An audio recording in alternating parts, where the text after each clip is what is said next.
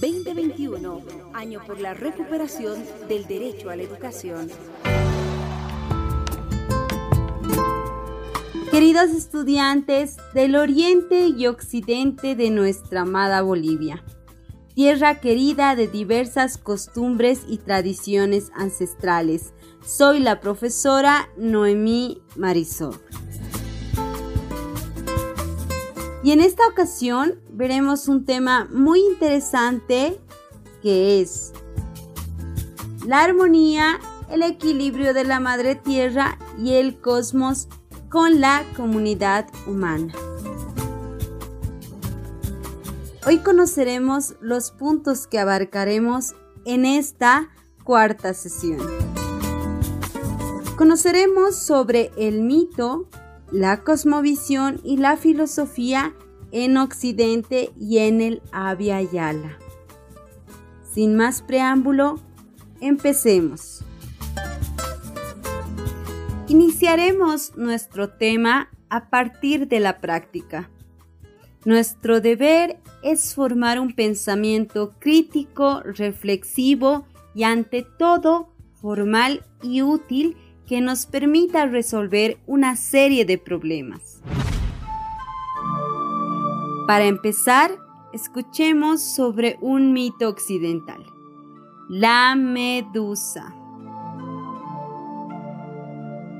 Queridos estudiantes, cuenta la leyenda que Medusa era una mujer mortal, hermosa y tentadora como el más dulce de los pecados.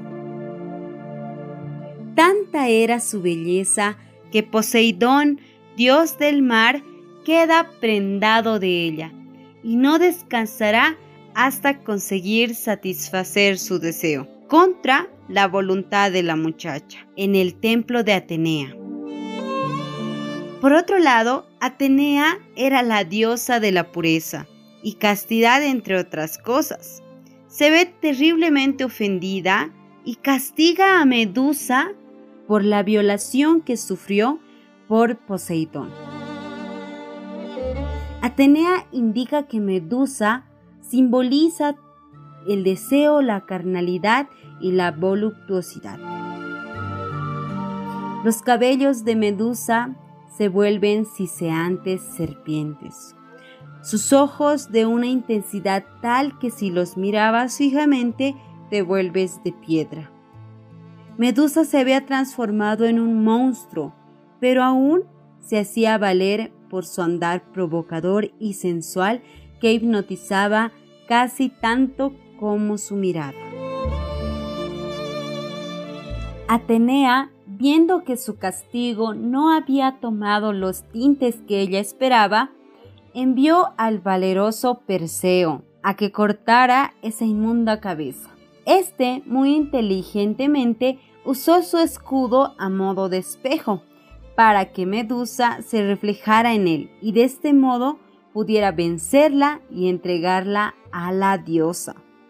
Desde entonces, la cabeza de la medusa fue imagen del escudo de la casta Atenea, como instrumento para atemorizar al enemigo.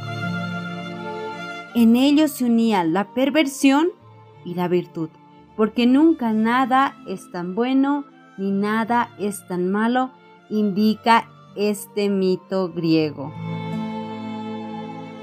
Ahora, querido estudiante, después de haber escuchado este mito griego, ingresaremos a teorizar. Y para esto, el día de hoy hablaremos sobre el mito en la filosofía del occidente. Especialmente hablaremos sobre la mitología griega, que es el conjunto de mitos y leyendas pertenecientes a los antiguos griegos que trataban de sus dioses y héroes, la naturaleza del mundo y los orígenes y significado de sus propios cultos y prácticas rituales. Formaban parte de la religión de la antigua Grecia. Por tanto, la mitología griega ha ejercido una amplia influencia sobre la cultura, el arte y la literatura de la civilización occidental. Y hoy en día sigue siendo parte del patrimonio y lenguaje cultural occidental. Ahora hablaremos sobre la cosmovisión griega. Esta cosmovisión es profundamente realista, por lo que consideraba que el mundo tenía una estructura fija y estable, y que la verdad es la correspondencia entre el pensamiento y la realidad. Al creer que el mundo estaba ordenado, los guiaba a pensar que entonces podría ser explicado y conocido.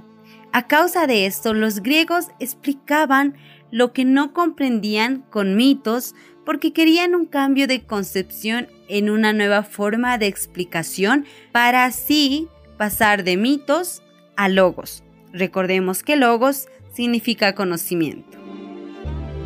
Entonces, la cosmovisión griega básicamente se basaba en una extensa colección de relatos que intentaban explicar los orígenes del mundo y que además detallaba las vidas y aventuras de una amplia variedad de dioses griegos y héroes antiguos. Como tercer punto hablaremos sobre la filosofía en Occidente. Esta filosofía nació en Grecia pero debe su desarrollo al intercambio cultural de la polis con las colonias jónicas mediterráneas y con el oriente, pero como sustancia para el desarrollo de la filosofía, la literatura y las artes. El mundo griego tenía una identidad y cosmovisión mítica, evidenciadas en los poemas de Homero.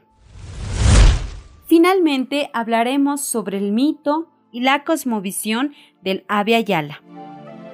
El mito en el Abya Yala se entendía como reflexión crítica de la realidad, interpretación y creación de la narrativa de los mitos originarios.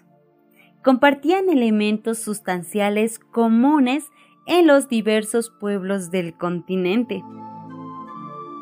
De este modo, los mitos de la creación comparten un núcleo duro, pero cada pueblo desarrolló prácticas culturales de manera heterogénea, condicionadas por los diferentes contextos donde habitaban y se desenvolvían.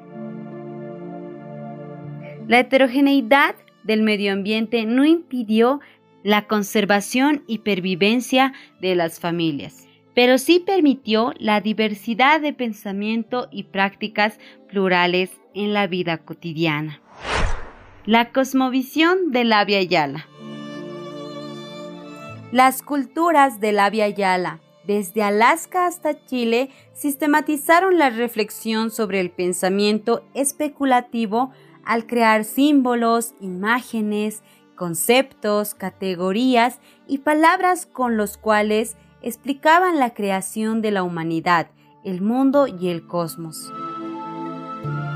Todas las culturas del Abya Yala tienen como fundamento el principio de la complementariedad como base de nuestra cosmovisión, es decir, que todo está relacionado, que todo se complementa y todo debe ser recíproco. Estos principios son los que rigen nuestra manera de ver y sentir el universo.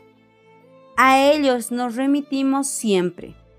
Nuestras religiones y nuestras creencias más sagradas no pueden escapar de estos principios. Un ejemplo de complementariedad es el hombre y la mujer.